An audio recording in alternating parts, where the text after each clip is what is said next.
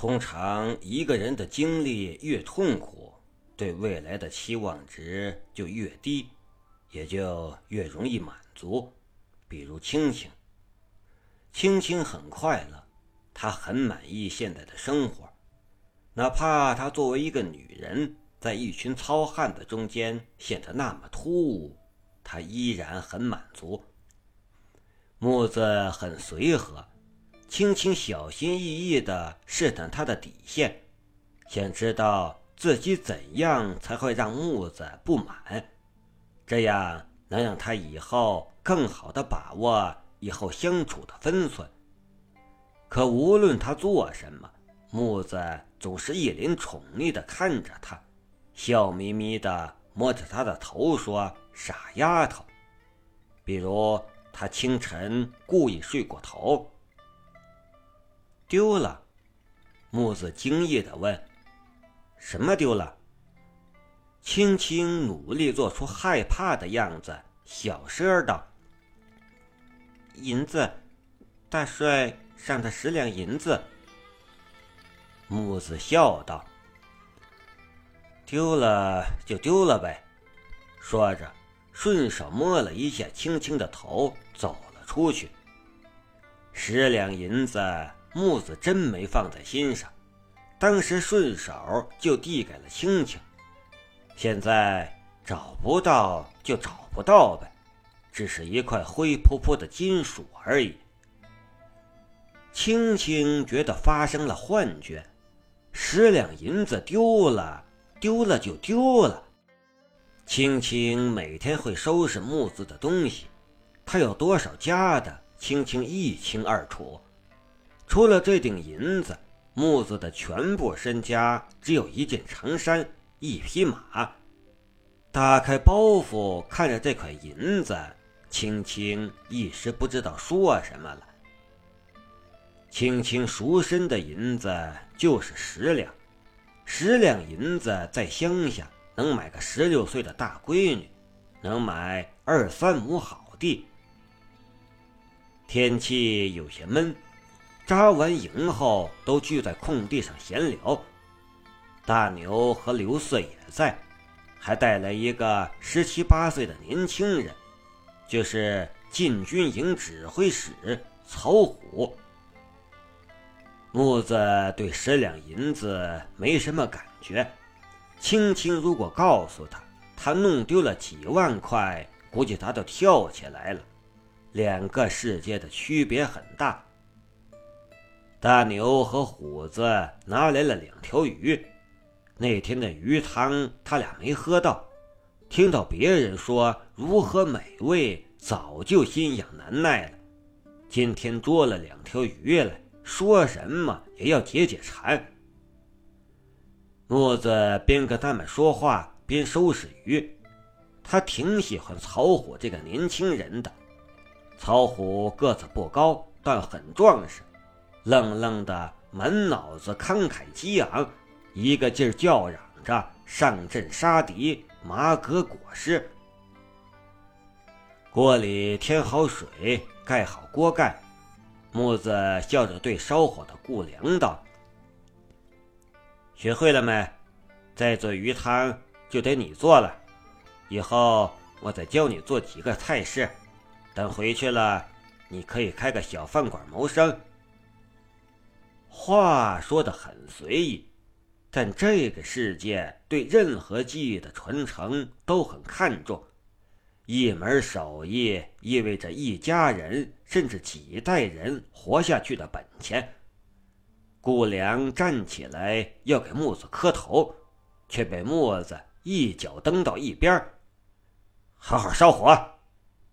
顾良爬起来，再不言语，边烧火。边抹眼泪，木子最看不得男人哭，忍不住又踢了他屁股一脚，小声喝道：“你能不能有点出息？”顾良蹲在地上哽咽道：“哥，从小到大，除了妹妹，从没有一个人对我好过。”木子伸手放到他头上，叹了一口气道：“咱俩能凑到一起，你喊我一声哥就是缘分。我问过猴子了，这几个菜式别人不会做，我教了你，你也算有了一技傍身。回去后挣了钱娶个婆娘，好好过活，不枉你我缘分一场。”那个四十岁的老男人好吃，也喜欢琢磨吃，做菜还算有点研究。偏偏这个世界对吃只是瞎讲究，做法粗糙的很，大多不是煮就是炖。木子从猴子那里听了东京所谓大酒楼的名菜，鄙视不已。教顾良做几个菜，不过举手之劳。也算没白受他的伺候。顾良低头小声说道：“木哥，我愿追随左右伺候你。”木子实在忍不了了，用力一巴掌拍到他的脖梗子上，骂道：“好好的人不做，偏要做奴才！”说罢，不再理他，去找刘四他们说话。明天要演武，就在营前那片空地上。刘四已经跟各地领头的约好了旗号，到时候挥哪个旗，哪伙人动，都大概定好了。刘四有点犹豫着说道：“波子，时间太仓促了，也没经过演练。明天若是出什么岔子……”大帅面上怕不好看呢。刘四有点心里没底。总共有多少人？四哥把人分成几队？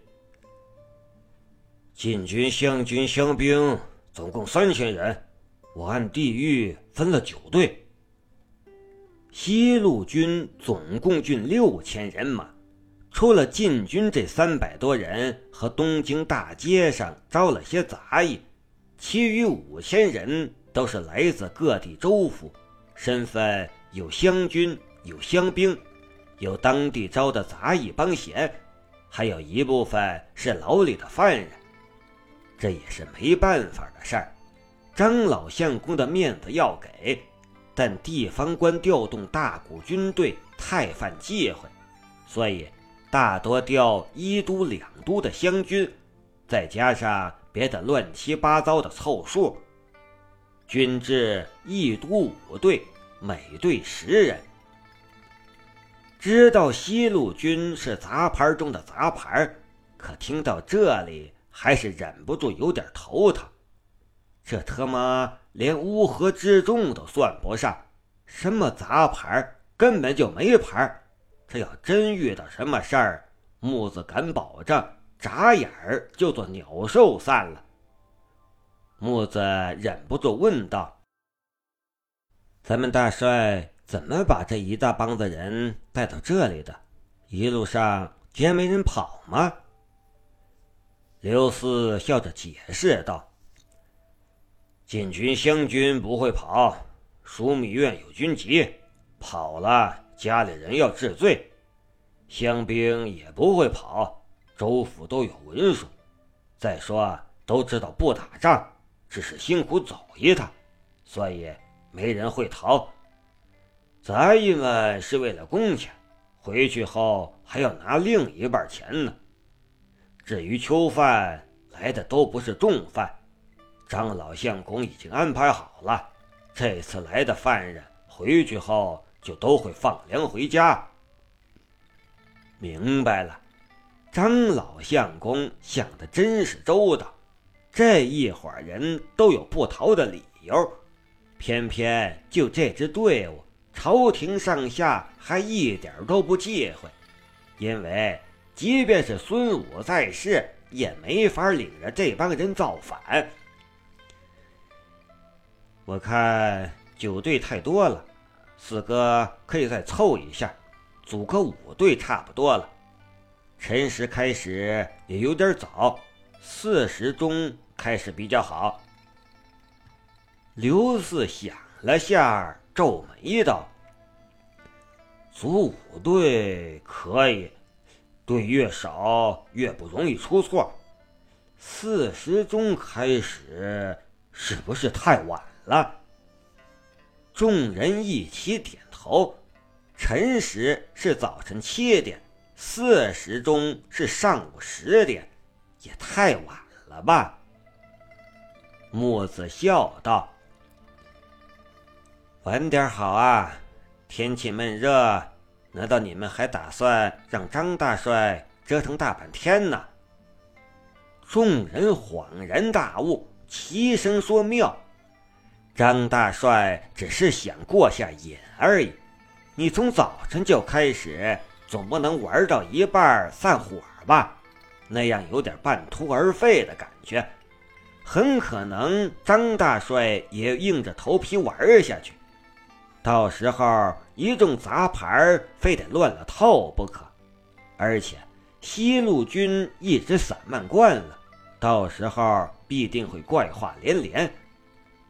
四时钟开始就不一样了，十点开始折腾个一两个小时，可就中午了，天气又有点闷热，张大帅很可能就顺势让大伙散了。张公子本来就是文人，对行武的事儿最多就是好奇而已，一两个小时足够他过瘾了。鱼汤好了，顾良和猴子把锅抬了上来，除了大牛和虎子都已经吃过饭了，每人盛半碗汤，慢慢喝着。虎子，你心思缜密。是个有计谋的人，我想把你推荐给大帅，以后或许能谋一个前程。众人放下碗，看向木子。木子轻轻吹了一下，沿着碗沿儿喝了一小口，笑道：“四哥，好意心领。我是个懒散的，不想参与这些事儿。”现在每日里清闲挺好的，等交了差事，你我兄弟回密州去，不是更快活？四哥若嫌我碍眼，也无妨。天大地大，我跟青青总能逍遥活下去。木子是真不想混官场，张老相公马上要退了，张庆很大可能回去后。得个不大不小的闲职到死了，跟他混能混出什么鬼样子？再说木子又不是进士出身，到死也就是个小吏，见谁都得磕头，是个人都能踩一脚。那种生活是一个死过一次的人该选的吗？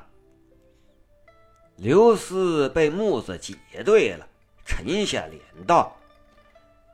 母子，这是说的什么话？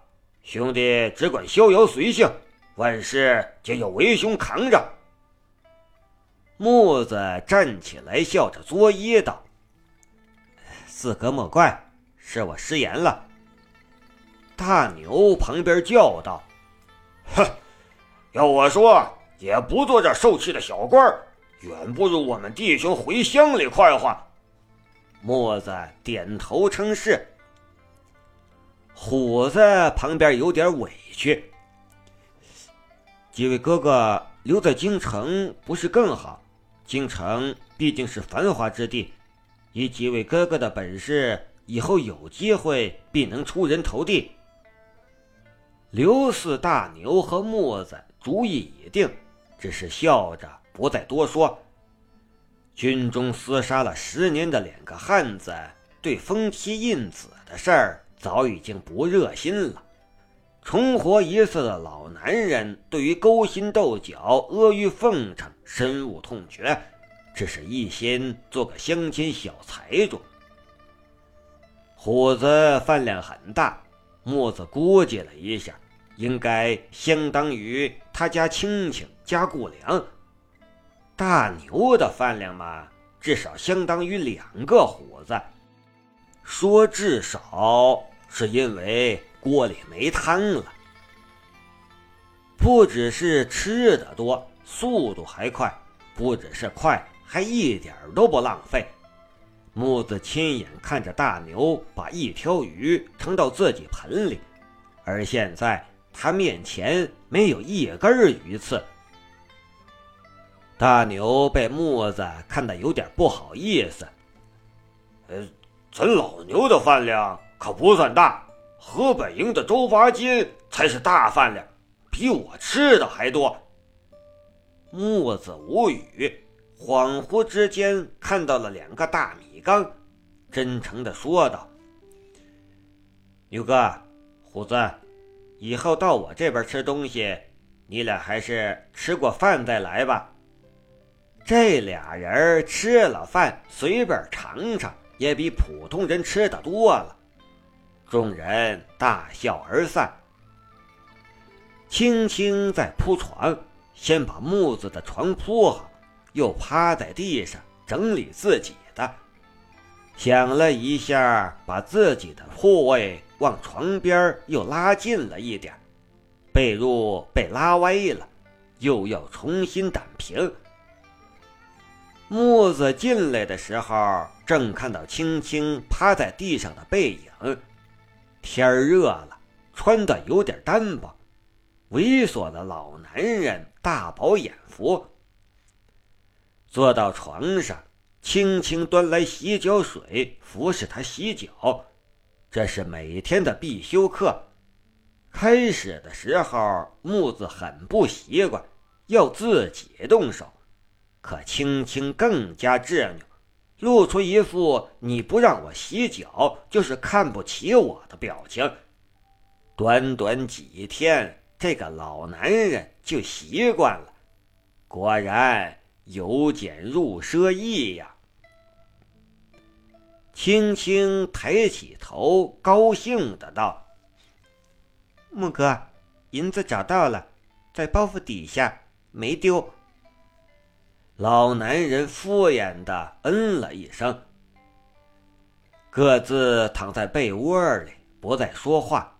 青青有点搞。不懂，一个怎样的人会对自己的全部家的毫不在意？